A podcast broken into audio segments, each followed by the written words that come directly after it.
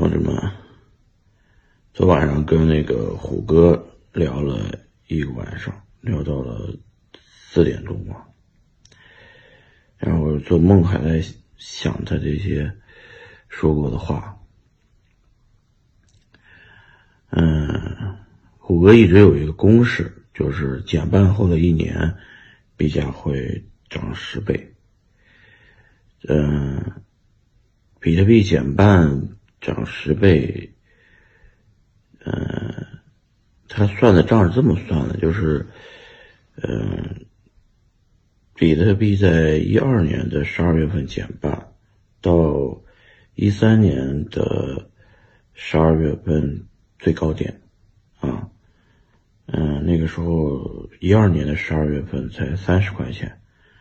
到一三年的十二月份是八千块钱人民币，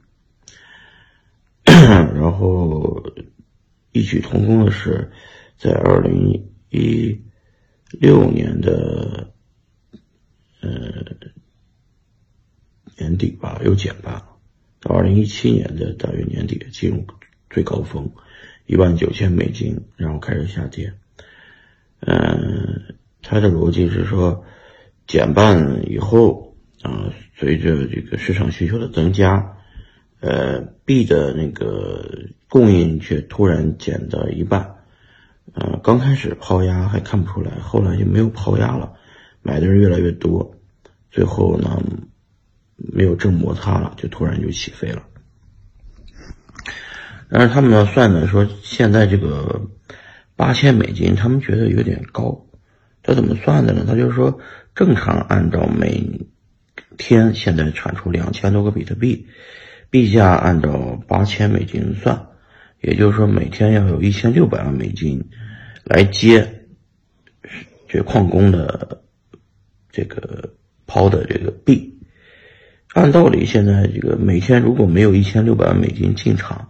币价就不应该保持在八千美金。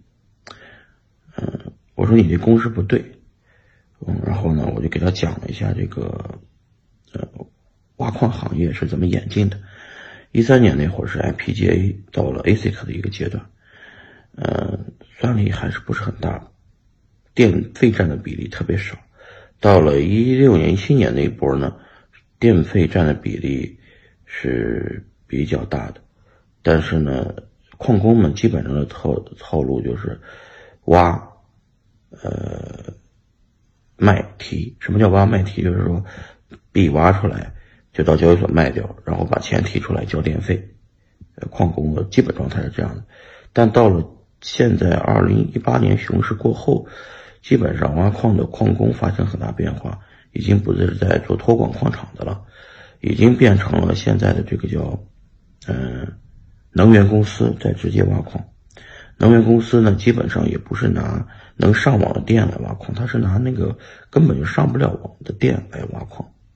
所以根本不付电费，他们自己就是产生电费的。然后他们自己呢，在一七年高点下车的也多的是，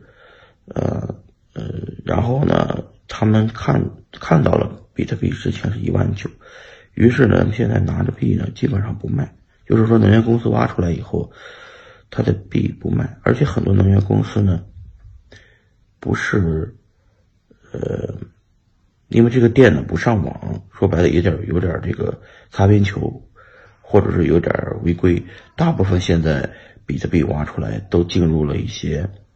呃，有有实力的啊，或者叫有权势的，或者是有资源的这些能源公司的这些人的手上。他这个电费呢，他根本就没有统计到底花了多少钱，他也就不统计了。所以呢，比特币最近的这个，呃，根本就没有那么大比例的一天两千个币抛出来，反而是每天的需求却在暴增。同时呢，每年比特币大约有百分之一的人叫丢币，所以每年大约丢掉的币也有也。有十几万个，啊，这个，所以说这个按比例百分之一算吧，就十几万个币，所以比特币现在没有什么抛压，都是正向循环，所以维持在了八千，啊，基本上这是我们昨天晚上讨论的结果。所以说，比特币的价格稳在了这个八千，甚至还往上走，就是因为抛压不大，啊，然后又抛压就减半的预期快速来临，然后呢，这个大家不再是那样挖卖提的一种节奏，赶紧把币卖掉，而是把币要拿住，因为这么多的币，呃的产量的币就在这个阶段还有，过了这个阶段以后。迅速下降为一千个币每天，所以呢，矿工也不再抓买提了，啊，而拿而拿是拿得住，的，这是比特币，就是在这个点上维持在这个价格的主要原因，啊，就聊到这儿，拜拜。